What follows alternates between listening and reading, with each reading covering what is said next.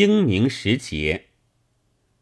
清明时节是扫墓的时节，有的要进关内来祭祖，有的是到陕西去上坟，或者激论废天，或者欢声动地，真好像上坟可以亡国，也可以救国似的。坟有这么大关系，那么掘坟当然是要不得的了。元朝的国师巴合思巴吧，他就深相信掘坟的厉害。他掘开宋陵，要把人骨和猪狗骨同埋在一起，以使宋氏倒霉。后来幸而给一位义士盗走了，没有达到目的。然而宋朝还是亡。曹操设了摸金校尉之类的职员。专门盗墓，他的儿子却做了皇帝，自己竟被视为武帝，好不威风。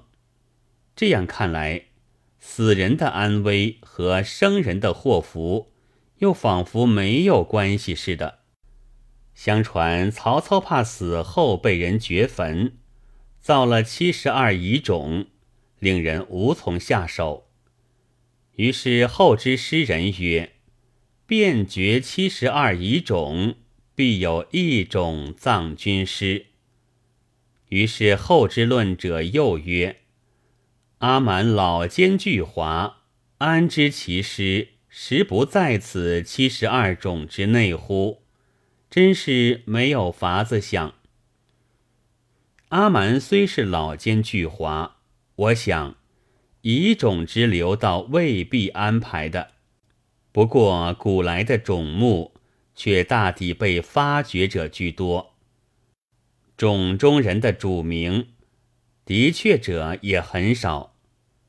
洛阳邙山清末掘墓者极多，虽在明公巨卿的墓中，所得也大抵是一块质石和凌乱的陶器，大约并非原没有贵重的殉葬品。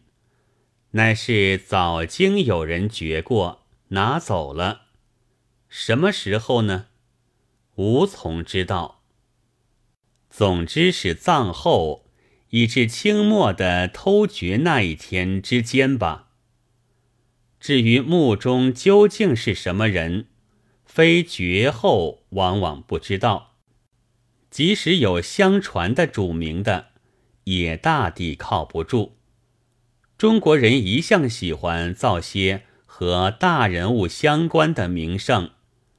石门有子路止宿处，泰山上有孔子小天下处。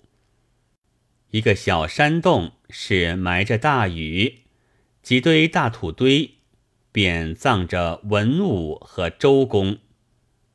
如果扫墓的确可以救国，那么。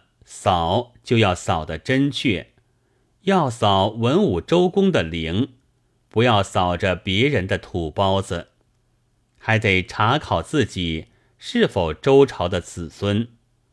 于是乎，要有考古的工作，就是掘开坟来，看看有无葬着文王、武王、周公旦的证据。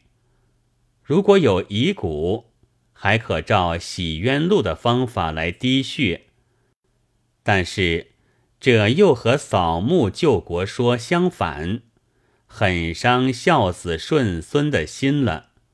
不得已，就只好闭了眼睛，硬着头皮乱拜一阵。非其鬼而祭之禅也，但是扫墓救国术没有灵验。还不过是一个小笑话而已。四月二十六日。